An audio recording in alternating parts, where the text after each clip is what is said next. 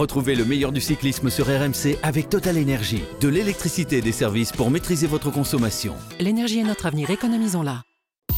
RMC. Grand plateau, Christophe Cessieux.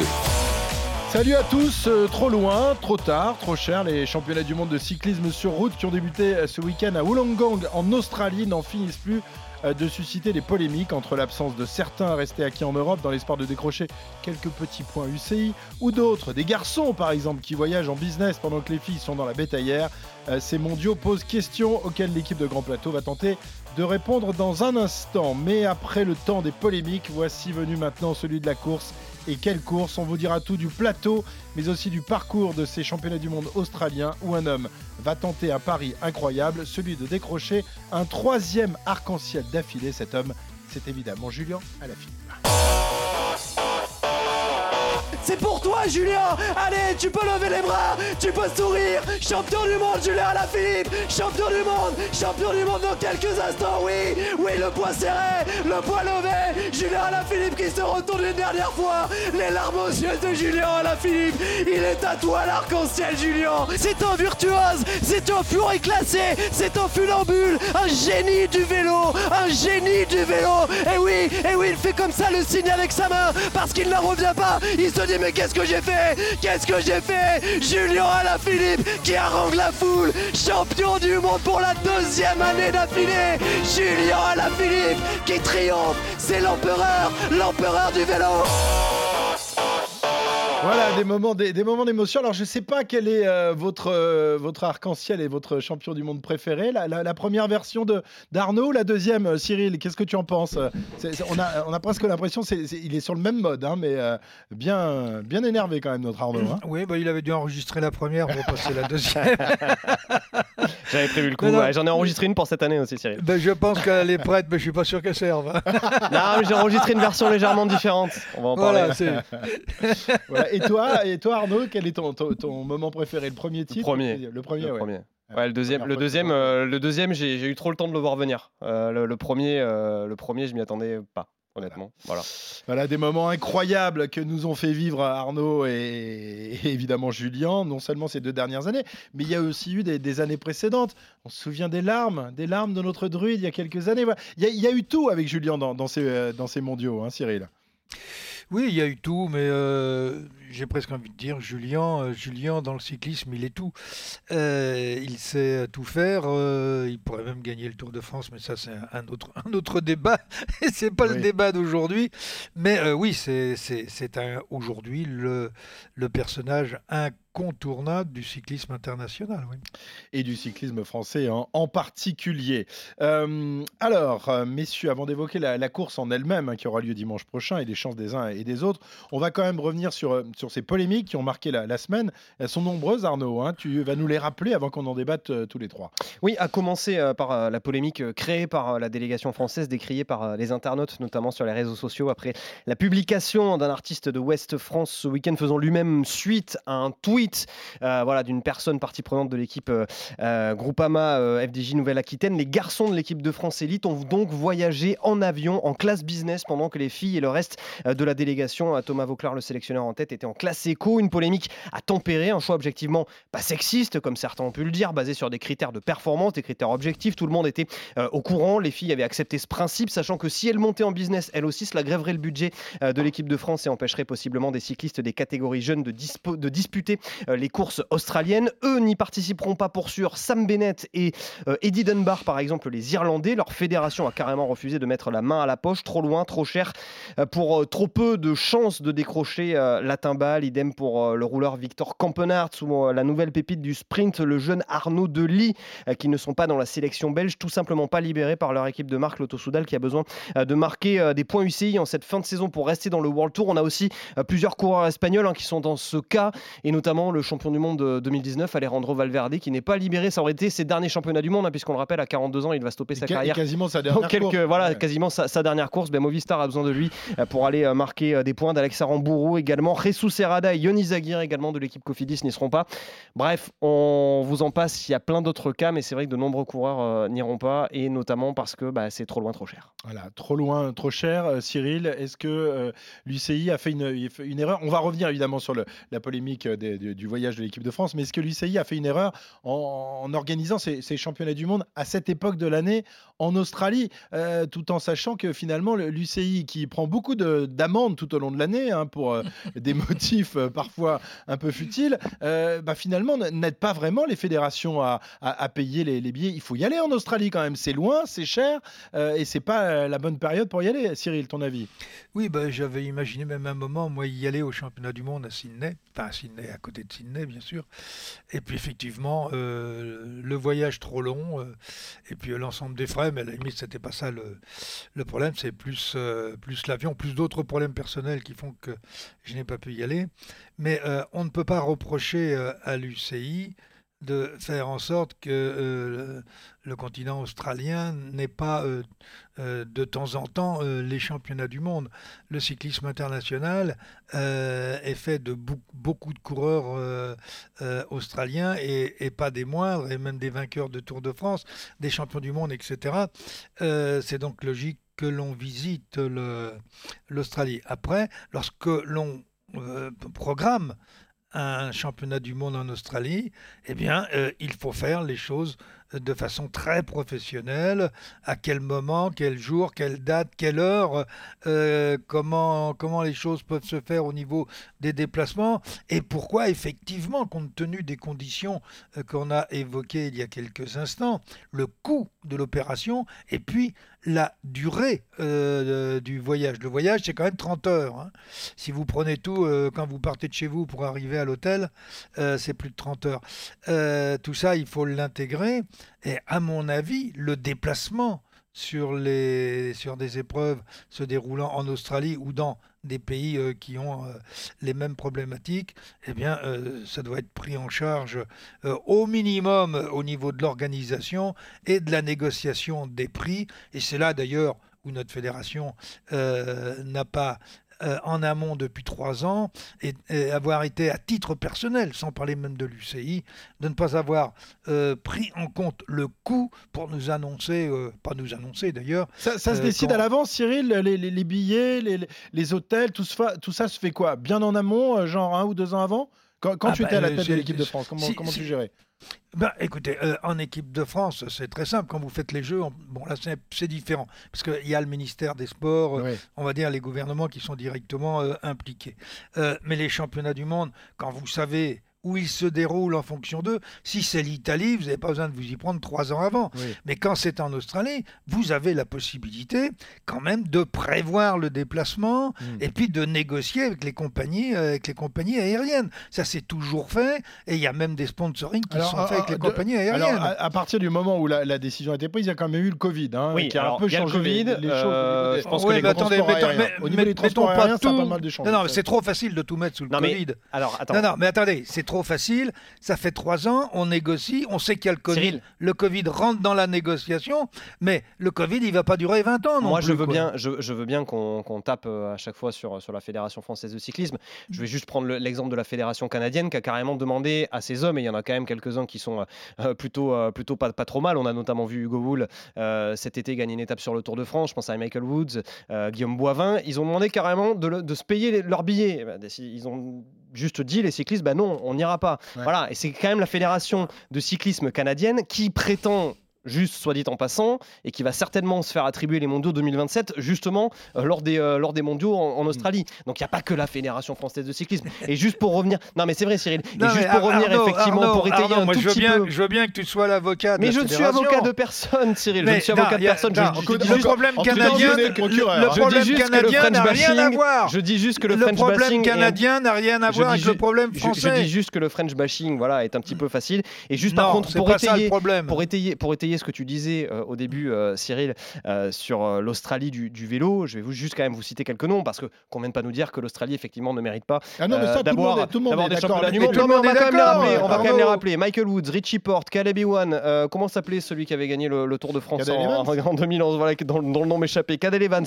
euh, Rohan Dennis, Jay Vine, Jay Hindley, Ben O'Connor, mais Durbridge. ça, je- alors, mais Jack en- Haig. entièrement, entièrement d'accord. Il y a une légitimité totale de l'Australie pour organiser les mondiaux. Et peut-être On est tous encore d'accord. sur, sur, sur la piste où là, ils sont vraiment, euh, ils ont été euh, parmi les nations dominantes de, de ces dernières années. Mais euh, quand tu organises des championnats du monde là-bas, est-ce que euh, le, le rôle de l'UCI Mm. qui organise ça n'est pas aussi de Ah, prendre mais- en charge Alors, tout le monde mais moi je suis d'accord avec ça. Je suis d'accord avec ça. C'est-à-dire qu'à un moment l'UCI met quand même des amendes euh, quand tu euh, pour pour un, pour un oui ou pour un non en France-Suisse et euh, on, s'amuse suffisamment Oui. euh, l'été euh, pendant l'intégral tour euh, euh, de- à lire les, les procès euh, les procès verbaux des les, les amendes qui sont distribuées parce qu'il y en a un qui a fait pipi de travers ou parce qu'il y en a un autre qui a pas mis son, euh, son, son maillot ou son casque au bon moment. À un moment, je veux dire, ces budgets-là, il faut quand même qu'ils repartent quelque part. C'est plus l'UCI que la Fédération française de cyclisme qui serait potentiellement attaquable. Et aujourd'hui, c'est quand même pas normal que la fédération irlandaise, par exemple, ou que la fédération canadienne ne soit pas capable d'envoyer ses coureurs professionnels.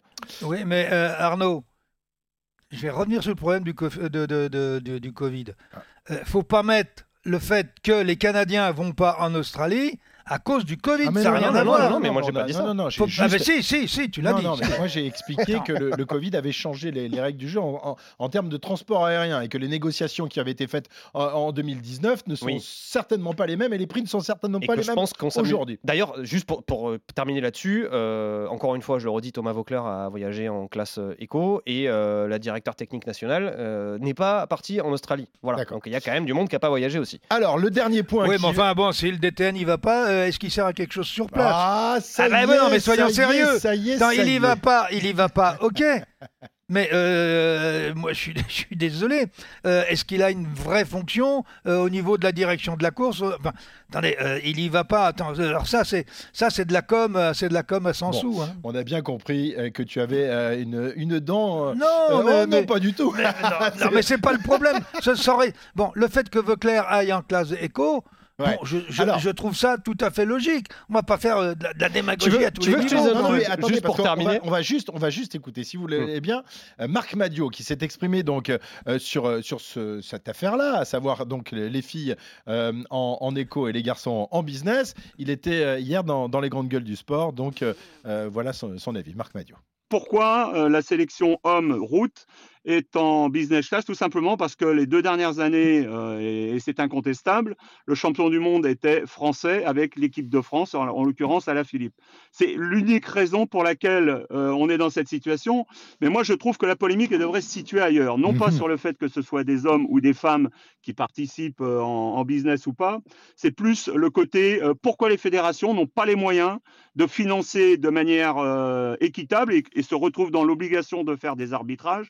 Pourquoi les fédérations n'ont pas les moyens de, de- de mettre tout le monde en business class Voilà ce que nous dit euh, Et- Marc, euh, Marc Madio. Et moi, j'ai une autre question, c'est pourquoi, à part Pauline Ferrand-Prévot, euh, ça fait euh, 20 ans que la France n'a pas une représentante capable de se battre avec... euh, Non, mais c'est vrai, la- la- tu, tu vois, Oui. Cyril, pour le coup, là, je vais, peut- on va peut-être euh, se rejoindre. Il y a quand même un problème avec le... Il me semble, excusez-moi, le cyclisme sur route, un problème, c'est peut-être un bien grand mot, mais en tout cas, on met peut-être pas les mêmes moyens aujourd'hui dans le cyclisme féminin en France que ceux qui sont mis euh, chez les garçons. En tout cas, on en met moins certainement qu'aux Pays-Bas ou que dans d'autres pays qui, qui sont performants, comme, euh, comme l'Italie, par exemple. Euh, Le critère sportif, est-ce qu'il est entendable pour toi, Cyril, à savoir les garçons visent un troisième maillot arc-en-ciel alors que les filles euh, y vont pour faire presque de la figuration? Je voudrais quand même rappeler euh, qu'il y a un principe constitutionnel en France, et vous le connaissez depuis 1946, euh, qui est que on doit avoir les mêmes droits, que ces droits doivent être garantis aussi bien aux hommes qu'aux femmes. Si on fait voyager dans le cadre d'un championnat du monde les hommes dans, une, euh, dans, certaines conditions de confort et pas les femmes qu'on met, comme on le disait tout à l'heure, dans la bétaillère, ce principe constitutionnel n'est pas euh, respecté. Mais je le répète, Mais encore Ça une fait fois, trois ans qu'on sait qu'on va là-bas. C'est pas une question de femmes et d'hommes. Il faut arrêter avec ça. Ça n'est pas une question de femmes et d'hommes. Sinon, Thomas c'est un problème économique? Sinon Thomas Vauclair, non. sinon Thomas Vauclair, le sélectionneur, aurait été euh, en classe business et les garçons des catégories juniors auraient également été en classe business. Or, ça n'a pas été le cas. Ça n'est pas un problème de sexisme. c'est- Il faut arrêter avec ça. non, Il ne faut pas mentir. Ça n'est pas. Mais je, je ne mens pas. je dis que c'est la fédération euh, qui n'a pas fait son travail et Marc le souligne également sous d'autres formes en disant on sait qu'on va là-bas, on s'organise pour y aller et on a l'habitude d'y aller. Pour la piste et pour le VTT, on y va. Et on va pas que là. Pourquoi ne. Non, puis en plus, je vous dis pas, par exemple, le coût du fret hein, pour y aller, parce que ça, on l'a- on n'en a pas parlé. Mais ça n'est pas entendable de faire une différence entre les uns ou les autres. Je suis désolé. Et dire et dire que, euh, y compris Marc, qui dit oui, mais euh, les pros ont gagné euh, et, ils peuvent encore gagner cette année, c'est normal qu'on les. Et les autres dans la bétaillère. Là, je suis désolé, je suis pas d'accord. Et, Ok. et vous Moi, j'aurais pourrez dire dit- ce que vous voulez, vous pourrez me mettre euh, sous, euh, ce- dans une salle de torture avec la guillotine au-dessus. Eh bien, je suis désolé, j'en démordrai pas. Ok, euh, on ne vous réconciliera pas sur, sur ce dossier, on l'a bien compris. Alors je ne sais pas s'ils volent en business ou en éco, tout ce que l'on sait c'est qu'un autre coureur français est actuellement dans l'avion direction Sydney, Benoît Cosnefroy, euh, qui a finalement décidé de, de rallier l'Australie pour disputer le, le championnat du monde. L'info avait été tenue secrète par euh, euh, le staff de, de l'équipe de France, on l'a appris comme ça soudainement ce, ce matin ou hier soir. Euh, tu es en mesure de nous confirmer l'information? Moi, je suis en mesure. arriver, Alors, pour, d'ailleurs. pour être, alors, il doit être sur le point d'arriver. À 16h18, il est parti hier soir. Ça fait 24 heures de voyage. Allez, dans quelques heures, Benoît Cosnefroy il sera au moment où on se, se parle. C'est une information, euh, rendons à César ce qui est à César, euh, qui a été révélée par euh, nos confrères du, du journal L'équipe. Une information, effectivement, qu'on est en mesure de, de confirmer chez RMC Sport. C'est une information qui est tenue secrète parce qu'il y a eu des tractations, en fait, euh, en sous-main, on va Ouais, dire. Ça fait des a- mois. Parce que Thomas Vauclair avait l'air un peu chafouin quand même. Ah, mais ça hein. faisait des mois mardi, Mardi, Oui. quand euh, on lui a posé la question sur Cosnefroy, il disait Bon, euh, ok, euh, je, je- je- je- je ne peux pas en bénéficier, mais on le sentait un peu triste. hein. Cosnefroy avait dit à Thomas Vauclair, dès le Tour de France, il avait commencé à y avoir quelques discussions. Bon, voilà, je ne viendrai pas parce que j'ai d'autres objectifs. Très certainement que je ne viendrai pas. Il s'est passé ce qui s'est passé il y a quelques jours sur le Grand Prix Québec, remporté par Cosnefroy, notamment devant Binan Germain et, euh, et euh, van Aert. Euh, bon, entre-temps, Thomas Vauclair a donné sa sélection dans laquelle Benoît Cosnefroy ne figurait pas, mais pas sur des critères sportifs, juste pour respecter le choix de l'athlète qui avait encore d'autres objectifs en fin de saison. Tout, tout ce beau monde s'est envolé vers l'Australie sans Benoît Cosnefroy, sauf qu'entre-temps, il y a eu des tractations entre la Fédération française euh, de cyclisme et l'équipe AG2R Citroën. Je ne peux pas tout vous révéler sur, sur ces tractations-là. Ce que je peux vous dire, c'est que Bah, Benoît, dommage, hein. Cosnefroy, ce que je peux vous dire, c'est franchement ce dommage. que, ce, que je, ce que je peux vous dire, c'est que Benoît Cosnefroy n'est pas parti en Australie pour faire joli. Ça, c'est une certitude. Euh, Ça peut être quoi les négociations, euh, Cyril Euh, Ben, je, je, je sais pas. Ah, il peut-être nous met que- le à la bouche là. euh, Bah, et je sais pas, peut-être que Benoît voulait absolument aller en classe économique, c'était le deal? Non, alors est-ce que est-ce qu'on peut négocier un statut euh, de, de leader ou de co-leader? Est-ce que ça pourrait être ça, euh, Arnaud, par exemple? Pourquoi pas? Ah, pourquoi pas D'accord. Euh, donc ça veut dire qu'il part là-bas avec au moins un statut de, coureur protégé, parce que peut-être que Cosnefroy se dit, ok, c'est sympa, moi je gagne des courses et je vais faire euh, le, Grégario de, de Julien Alaphilippe. Tu crois que ça peut être ça, Cyril? Non, honnêtement, non. Dans l'état d'esprit de l'équipe de France, euh, euh, on a le positionnement qui correspond à son niveau de performance, à ses capacités par rapport à un problème, et puis par rapport aussi à, son état d'esprit. Et, Benoît est un coureur qui, sur ce plan-là, euh, ne, justifie aucune, aucune crainte et aucune critique. Donc je ne pense pas que ce soit à ce niveau-là que ça ait pu se faire. Si c'était le cas, ce serait grave. Mhm. Euh, ce serait grave et à terme, ça ressortirait un jour ou l'autre et ça, ce serait pas bon pour l'équipe de France. Ok, donc Benoît Cosnefroy, qui sera a priori dans, dans l'équipe, il a la possibilité de remplacer l'un des deux coureurs du contre-la-montre, c'est ça hein? Voilà, Euh, soit Bruno Armirail. soit Rémi Cavagna. Soit Rémi Cavagna. Sachant que l'équipe de France aura donc 9 Oui. coureurs. Oui. euh, donc un coureur de plus que les autres Voilà, nations. Julien Alaphilippe, le champion du monde, plus l'équipe de 8. Le leader, donc a priori, euh, reste Julien, même si Thomas Vauclair est resté assez évasif en conférence de presse la semaine, la semaine dernière sur le rôle qu'occupera le, champion du monde dans la course. On l'écoute tout de suite. il vient pour servir à quelque chose. Il vient pas juste pour passer une semaine avec les copains de l'équipe de France et puis euh, faire 50 km et rentrer. Il vient pour jouer un rôle, ça c'est certain. Objectivement, il est moins en forme que s'il avait fini à Belta avec deux semaines de récup derrière, mais c'est quelqu'un qui a un mental et enfin, qui est tellement hors norme qu'il est capable de tout. Je le dis sincèrement. Donc euh, moi-même, je ne sais pas vraiment de quoi il est capable. dimanche. Voilà, il ne sait pas de, de quoi est capable euh, Julien. Euh, leader, pas leader, ça va dépendre un peu des, entraînements, de l'état de forme de, de- de Julien cette semaine en Australie, Cyril, ou de toute manière, il est assuré d'être le leader en tant que champion du monde de cette équipe de France? Mais il est, il il- est toujours le leader, quel que soit son niveau de performance. Et, et, Thomas a tout à fait raison euh, d'émettre les réserves qu'il qu'il émet sur le, niveau de Julien.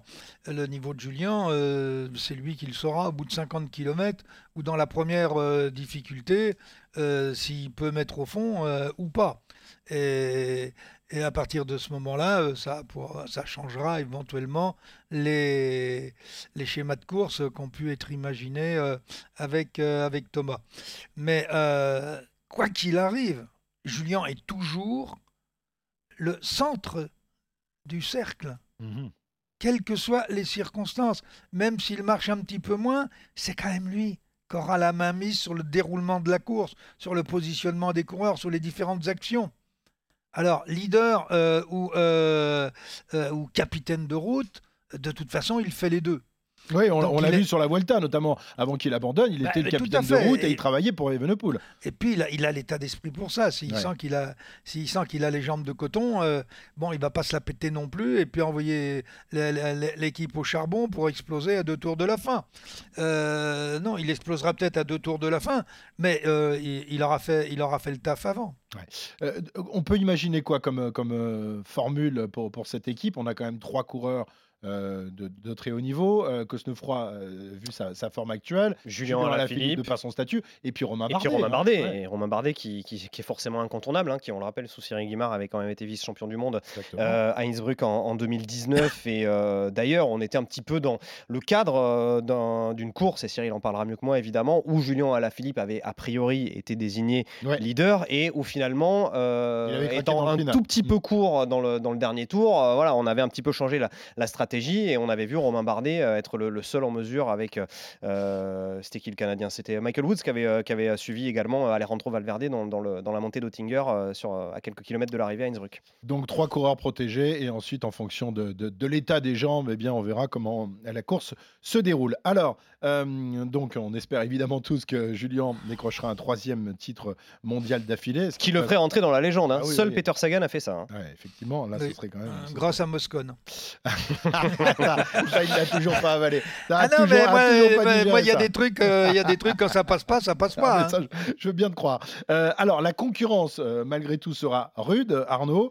Euh, même s'il y a quelques absents, le, le plateau, quand même, sera de très très haut niveau euh, ce dimanche. Plateau de, de très très haut niveau. Alors on va forcément euh, regarder du côté de l'équipe de, de Belgique, hein, où on aura euh, Wout van Aert, dont ça fait, cela fait des années qu'on euh, nous explique euh, qu'il pourrait, euh, pourquoi pas, prétendre à, à être champion du monde. On regardera également du côté de l'équipe des Pays-Bas, parce que c'est un parcours avec 4000 mètres de dénivelé euh, positif qui pourrait parfaitement correspondre également à un certain euh, Mathieu Van Der Poel. On aura du côté de la Slovénie absence de Primoz Roglic qui euh, s'est pas remis de, de sa chute euh, sur le dernier Tour d'Espagne, mais on aura quand même la, la présence de Tadej Pogacar qui sera à surveiller. On l'a vu l'année dernière hein, sur la course des Jeux Olympiques euh, de, de Tokyo, dans une course à peu près similaire, qu'il était parfaitement capable, évidemment, sur une course d'un jour. Mais enfin, voilà, je, je le dis, mais Oui. évidemment, c'est, voilà, ça, ça tombe sous le sens. Et puis attention quand même à certains euh, profils, on va dire un peu plus sprinters. Un Michael Matthews, par exemple, dont on se souvient qu'il avait remporté l'étape euh, de Mende sur le dernier Tour euh, de France, qui sera à domicile, euh, qui va pas venir là pour faire de la figuration non plus. Voilà, j'oublie certainement des, des bonhommes dans, dans mon- ma liste des, des favoris, mais on en a quand même déjà quelques-uns qui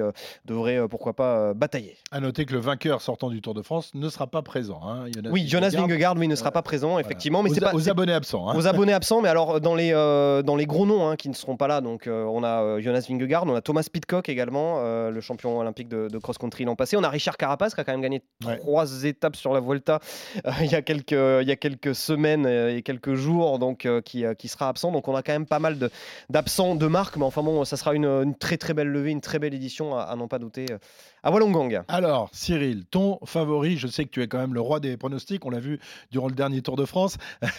Quel est celui qui euh, est en mesure, Là, ça chambre, là. qui est le, le plus à même, à ton avis, de, de remporter ce, ce- ce- ce- ce titre mondial? Euh, Quels sont les, les hommes sur lesquels il faudra compter? Et On sait que c'est- une course très particulière parce que les, les alliances habituelles changent. hein. On est en équipe nationale, donc euh, euh, voilà. Alors, c'est pas toujours gage de, de- de succès d'avoir deux, trois leaders dans la même équipe. On se rappelle de, de l'Espagne des grandes années, de la Belgique encore l'année dernière. Là, c'est vrai que sur le papier, elle, elle présente deux énormes favoris. Mais euh, est-ce que tu en fais pour autant la, la favorite pour le titre mondial? Alors, on va, on, va, on va parler peut-être du parcours dans quelques instants. le parcours va, va, être très important parce que il me semble, hein, il me semble qu'il est moins difficile que ce que l'on voulait bien dire. Euh, mais euh, parmi les favoris, s'il avait été beaucoup plus difficile, j'aurais retiré Van, Der Poel. Mais sur ce type de parcours, on ne peut pas euh,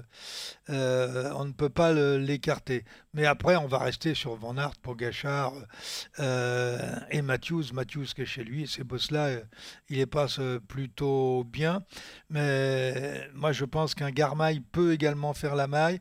Mais si on reste dans la logique mathématique, euh, Wout van Aert, avec l'équipe qu'il a autour de lui, me semble quand même la mieux armée, sauf que ça fait deux ans qu'ils étaient les mieux armés et qu'ils sont passés à côté. C'est vrai qu'il y avait Julien qui était, passé, euh, qui était passé par là, et puis ils avaient surtout très très mal couru. Donc euh, si effectivement ils remettent la charrue dans le bon sens, c'est quand même l'équipe la plus forte. Voilà, donc euh, la formation belge, euh, parmi les favorites évidemment. Arnaud, tu as un Oui, oui, je, Toi, je suis. je suis avec Cyril. En je suis d'accord. Euh, tu rigoles tous les cas, sur le dernier tour, tu as été pas mal. As été pas mal. Non, mais je suis d'accord avec Cyril. voilà, quand tu as Wout van Aert, qui est quand même pour moi le coureur de l'année 2022, quoi qu'on en dise, et Remco Evenpool qui a non seulement remporté Liège-Bastogne-Liège, mais également le Tour d'Espagne cette année. Bon, voilà, si vous voulez, on peut venir au parcours. Hein, 3940. Alors, d'abord, on va chacun donner notre nom, notre favori. Bon. Hein, les, paris RMC. Euh, pour, pour le coup, je donnerai malgré tout pas un Belge. Tu donneras pas un Belge.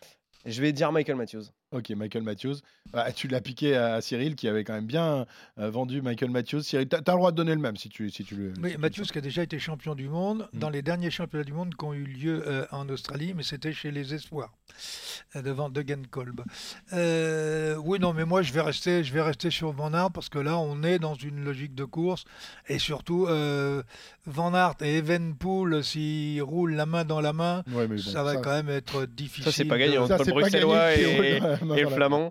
C'est pas gagné, c'est pas gagné, euh, c'est sûr. Ouais. C'est sûr, mais ça peut gagner quand même. On, a, vu, ah, on a vu une photo récemment de vous devant Aert où ça rigolait très très fort avec ses coéquipiers de l'équipe de Belgique. Moi, il n'y avait pas Remco Evenpool sur la photo. Bon, après, non, j'exagère, j'exagère. Je prends les trucs qui m'arrangent. Mais non, mais les, deux séries sont pas non plus. Euh, ouais, ouais, c'est pas les une notoriété publique hein. qui ah, bah, partiront pas en vacances ensemble. Hein. Le problème, c'est que quand vous mettez deux cerfs d'icor dans le même trou ah, de oui. Ah, euh, les biches attirent quand même. Hein. Et toi, Christophe, ton je, vais, donner Pogacar. Moi, je vais donner Pogacar. Je le sens en grande forme sur le Grand Prix de Montréal. Il a même réglé euh, Van Aert au sprint. Il a, il a quelque chose à se faire rattraper après euh, son échec. Enfin, pas son échec. T'imagines s'il est champion du monde? Oh, Quel bah palmarès ah extraordinaire, à même pas, enfin, à tout juste 24 ans. Incroyable. le parcours. Alors, le parcours. Parle-nous un peu de, ce parcours. Alors, Justement, Cyril dit qu'il est moins dur que ce qui avait été annoncé dans, dans un premier temps. parcours côtier. On, a 266 km 900 pour être très précis. On a d'abord une, voilà, une épreuve en, en, ligne, on va dire, de 61 km et ensuite on aura 12 tours, 12 tours de 17 km 100. Alors il y aura le Mont Kera qui monte à 473 mètres euh, d'altitude, mais ça, ça sera au kilomètre 34,2. Donc autant dire que c'est en début de course. Il n'aura absolument aucune incidence euh, sur le reste euh, de la course, en tout cas pas pour les, garçons qui prétendent au titre de, champion du monde. En revanche, on aura la répétition à 12 reprises de la doublette Mount Osley, Mount Pleasant. Donc ce sont des, toutes petites côtes, mais ce sont des toutes petites côtes où on a quand même des passages jusqu'à 14%. Ce sont des, voilà, des de quelques hectomètres qui ne seront pas sans faire penser finalement à ce qu'on avait eu à Imola par exemple. Euh, il y, a deux ans où Julien Alaphilippe avait euh, été champion du monde le, passage de la Cima Galisterna notamment dans lequel il avait construit euh, son premier titre de, champion du monde. L'an passé également à Louvain on avait un, joli coup de cul qui permettait de, faire la différence. Ça voilà ça peut quand même avoir son petit impact je pense. 12 fois franchir cette petite côte avec des passages à 14% je pense que le dernier passage au bout de 260 km risque de voilà de, faire une petite sélection si elle n'a pas été faite avant. Mmh Cyril, euh, ce Oui, euh, sauf que cette côte, elle revient toutes les 22 minutes et que ça fait quand même un écart relativement le temps de refaire les euh, niveaux, important. Tu as le temps de refaire les niveaux. en fait, si on prend, effectivement, on a des passages à 14%, mais ils sont très courts, hein, puisque la moyenne, c'est 8,6 sur un kilomètre 100.